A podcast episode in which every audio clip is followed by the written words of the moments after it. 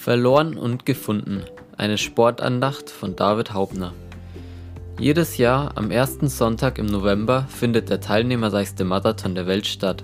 Bis zu 52.000 Athleten sind mit am Start, wenn beim New York City Marathon der Schuss fällt und der Lauf durch die fünf Bezirke der Metropole New York Cities beginnt, bis er nach 26,2 Meilen im Big Apple, einem Park in Manhattan, endet. Auch im November 2015 war es wieder soweit gewesen. Der Italiener Gian Claudio Masengo hatte sich seit Monaten auf diesen Lauf vorbereitet.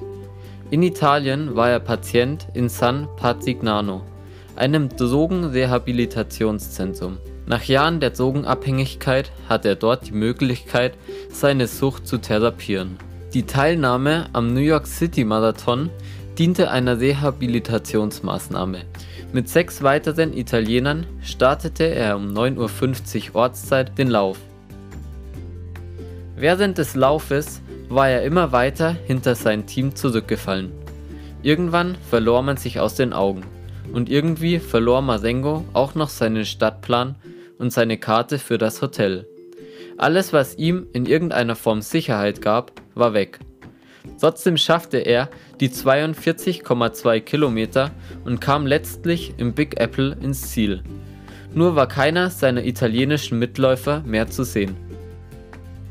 Der englischen Sprache nicht mächtig und jetzt auch noch ohne Stadtplan, fand sich Marengo nicht mehr zurecht.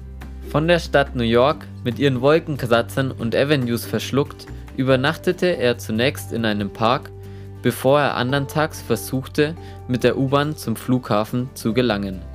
Dort angekommen, wurde er jedoch des Flughafens verwiesen, da er immer noch in seiner Laufkleidung unterwegs war und wie ein Obdachloser rüberkam. Daraufhin fuhr er einfach mit der U-Bahn durch die Stadt, ohne Plan und Ziel. 48 Stunden nach dem Start des Marathons hatte Marengo zwar das geglaubte Ziel erreicht, doch anstatt dort in Gemeinschaft mit seinem Kollegen und seinem Anleiter zu sein, hatte er alle Sicherheit und Geborgenheit verloren. In den Nachrichten wurde schon von dem verlorenen Läufer berichtet. Auch Man Yem, ein Polizist, hörte von diesem Fall. Als er gerade in der U-Bahn saß und einen Artikel darüber las, schaute er auf und sah Marengo vor sich sitzen.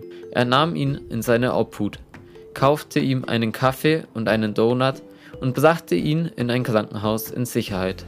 Später wurde er seinem Anleiter übergeben und zwei Tage später saß er wieder im Flugzeug zurück nach Italien.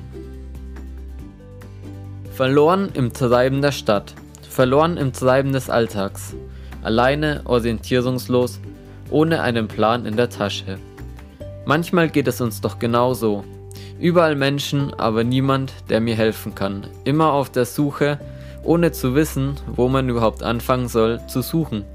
Wir wähnen uns auf dem richtigen Weg und trotzdem finden wir uns schlussendlich in solchen Situationen wieder. Eigentlich scheint alles ganz gut zu funktionieren.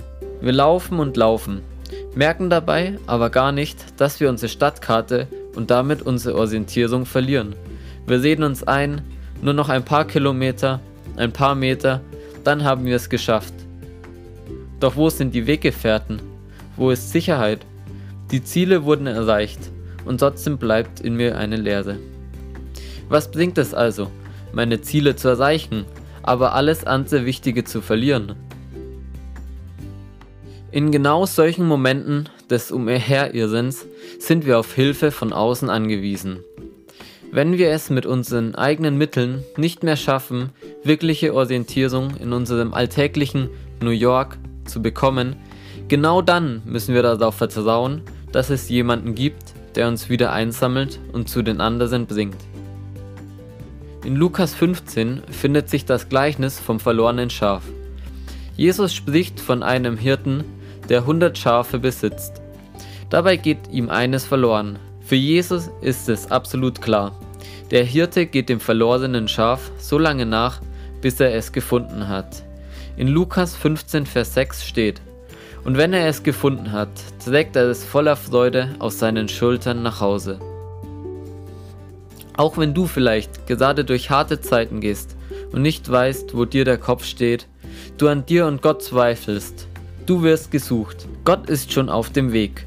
Er will und wird dich finden und in Gemeinschaft mit dir treten und dabei brauchbare Orientierung schenken. Lass dich suchen, vertraue darauf, er wird dich finden.